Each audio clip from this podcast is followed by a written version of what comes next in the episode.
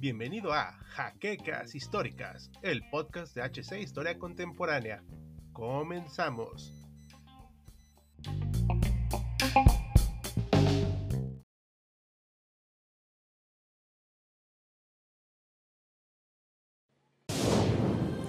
Bienvenidos a HC Historia Contemporánea, la página histórica por excelencia.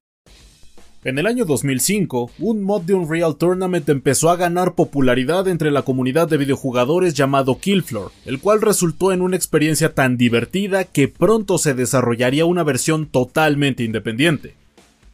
Bienvenidos historiadores a una nueva entrega de Pixeles Históricos, donde hablaremos de un juego no muy conocido lanzado para computadoras, pero antes de empezar, les recordamos que nuestro Patreon los espera para unirse a alguno de nuestros niveles, que empiezan desde un dólar, y junto con su apoyo, seguiremos haciendo crecer al canal. Además de esto, los invitamos a darle like, comentar, suscribirse al canal, presionar la campana y compartir nuestro contenido para llegar a una mayor audiencia.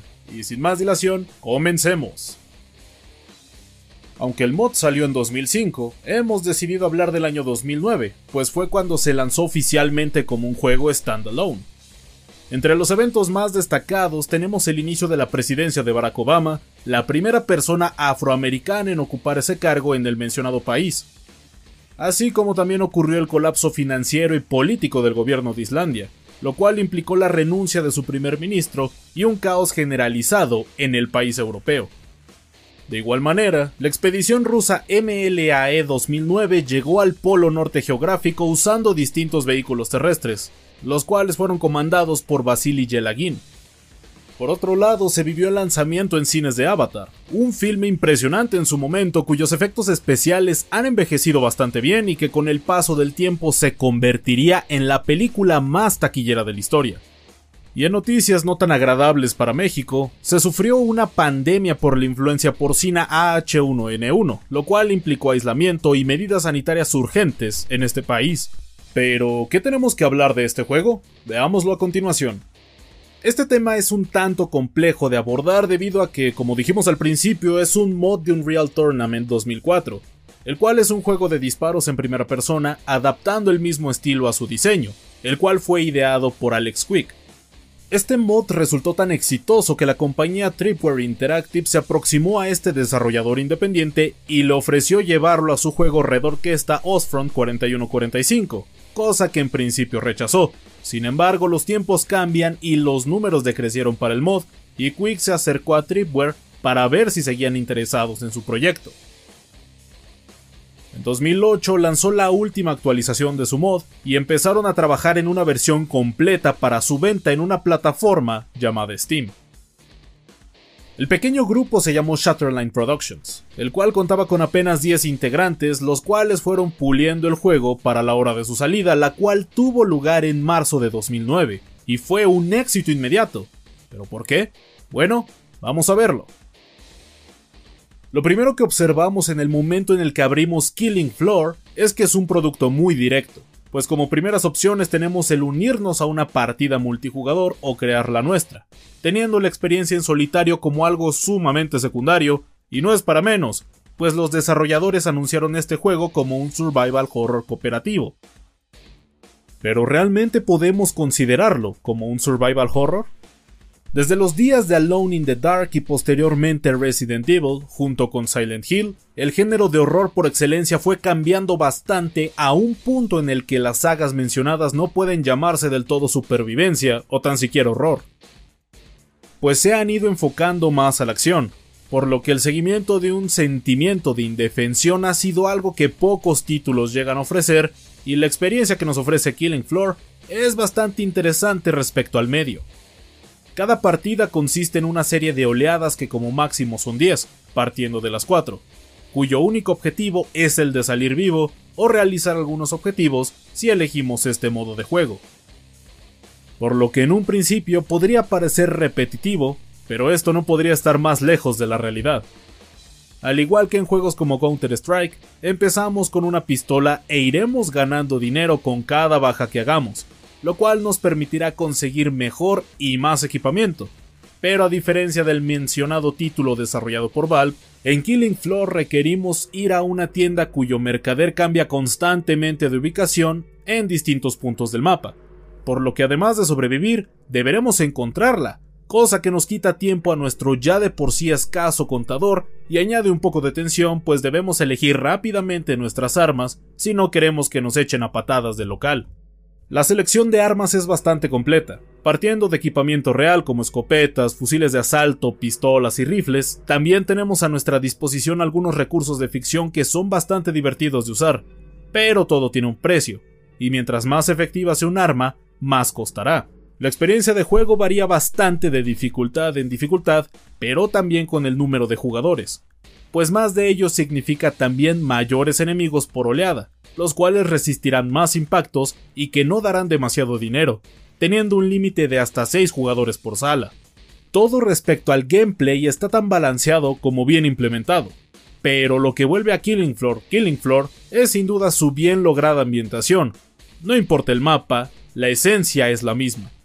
Los escenarios son lúgubres y oscuros, llenos de sangre que salpican las paredes. Cadáveres de sets, los enemigos del juego y humanos llenarán los pisos por igual, además de que toma todo tipo de escenarios de la vida cotidiana como un carnaval, unas oficinas o una granja y los convierte en sitios de completa locura y muerte, por lo que la tensión aumenta. Y hablando de ambientación, la música ayuda de gran manera a la misma. Similar a los nuevos juegos de Doom, encontramos pistas de heavy metal que nos ayudarán a concentrarnos en nuestra masacre, cuyo sonido solo se ve superado por el de nuestros disparos, pero sobre todo por los aterradores gritos de los sets, que perturbarán a más de un jugador principiante, pero que con el paso del tiempo se volverán un importante indicador de en dónde se encuentran nuestros enemigos. Y será bastante importante saber su locación, pues en este juego ser rodeado significa ser destruido, así que debes de estar atento tanto a lo que ves como a lo que escuchas. Y ahora que conocemos cómo se desarrolla una partida grosso modo, ¿realmente podemos considerarlo como un survival horror? La realidad es que sí, pero no en el sentido tradicional como es evidente, partiendo de que se juega en primera persona, además de que el ritmo de cada juego es bastante frenético, pero la tensión es parte completa de la experiencia, pues cada bala y cada escudo tiene un costo, y mientras más alta sea la dificultad, más vas a batallar para tan siquiera mantener tus armas al máximo nivel posible de munición, por lo que querrás que cada disparo cuente. Ningún juego de supervivencia estaría completo sin una buena e interesante variedad de enemigos, y Killing Floor no es la excepción. Si bien en un principio los sets parecen zombies comunes, son en realidad peligrosas criaturas salidas de los laboratorios de Horse Biotech, empresa de ficción que nos recuerda bastante a Umbrella. Pero a diferencia de ellos, no crearon un virus, sino distintos tipos de bichos con habilidades que los distinguen unos de los otros. Los más comunes son los Clutch, que si bien no representan una gran amenaza por sí solos, los mismos tienen la habilidad de agarrarte sin dejarte mover a no ser que los revientes de un par de disparos. Siendo los sets más numerosos y que en las hordas finales pueden volverse un verdadero dolor de cabeza si dejas que se te acerquen. Otro set bastante común son los Gorefast, que haciendo honor a su nombre, tienen grandes y afiladas cuchillas atadas a sus brazos que usarán a altas velocidades para rebanarte por completo. Si bien no aguantan muchos disparos, pueden eliminarte con facilidad si dejas que se te acerquen, al igual que con los Clutch. Los Crawler y las Stalkers son bastante similares respecto a su modus operandi, pues son bichos que no verás acercarse hasta que estén en rango de darte una buena mordida. Por lo general van en grupos, así que deberás tener un gatillo rápido para quitártelos de encima.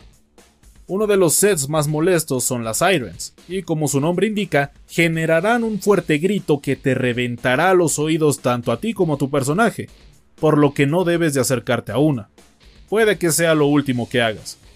Y hablando de enemigos molestos, el Bloat es un lento, gordo y visible enemigo que no querrás estar cerca cuando muera, pues de sus entrañas emana un desagradable líquido que atraerá otros sets directo a ti. Los pesos pesados que fácilmente podrían ser considerados como mini jefes son los Husk, los Scrake y los Fleshpound, que a excepción del primero, tienen una gran resistencia física y enorme poder destructivo, por lo que se necesitará de varios jugadores para derribar uno de estos en las dificultades más altas. y puede que hayas sobrevivido a todo lo anteriormente mencionado, que hayas administrado correctamente hasta la última bala, y que por alguna razón tu escudo resistió la gigantesca cantidad de mordiscos y arañazos que tuviste que soportar a lo largo de las 10 hordas. Pero el juego no ha terminado, pues como enemigo final tienes al imponente patriarca. Cuando terminas todas las oleadas se inicia automáticamente una extra en la que deberás enfrentarte al experimento más exitoso de Horsein, el cual está equipado con una minigun en el brazo derecho y que tiene la habilidad de teletransportarse y volverse invisible a placer. Además de como buen patriarca, es capaz de llamar al resto de sets mientras él se lame sus heridas. Si logras derrotarlo, es entonces el momento en el que finalmente podrás declarar que la zona está libre de sets, así como también te llevarás la victoria final. Si bien solo tiene dos modos de juego, se compensa con una cantidad de mapas que harían enrojecer a casi cualquier otro multijugador cooperativo en línea. Además de que el componente social, los puntos de aparición de los sets posicionados estratégicamente en las distintas zonas y la gigantesca cantidad de armas volverán a cada partida en una experiencia distinta la una de la otra, pues cada factor cambia y refresca la experiencia, por lo que no podemos hacer más que recomendarlo abiertamente. Y además de su impecable presentación visual y mecánica, también es bastante accesible, pues al tener más de 12 años de existencia podemos encontrarlo bastante barato, y en ocasiones hasta gratis en fechas como Halloween. Y por si no fuera suficiente, no hay equipo de cómputo que no pueda correr este juego. Hablando personalmente, solía jugarlo en gráficos medios a 60 cuadros por segundos fijos en una vieja laptop con un Celeron y 4 GB de RAM. Siempre y cuando tengas un equipo con prestaciones similares o mejores, podrás sumergirte de lleno en la experiencia.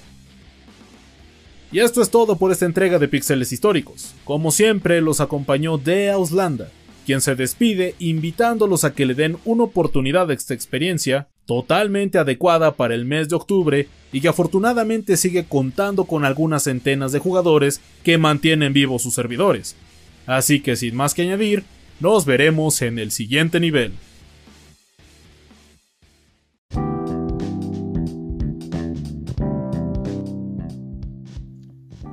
esperamos la siguiente semana en un nuevo episodio de Jaquecas Históricas, el podcast oficial de HC Historia Contemporánea.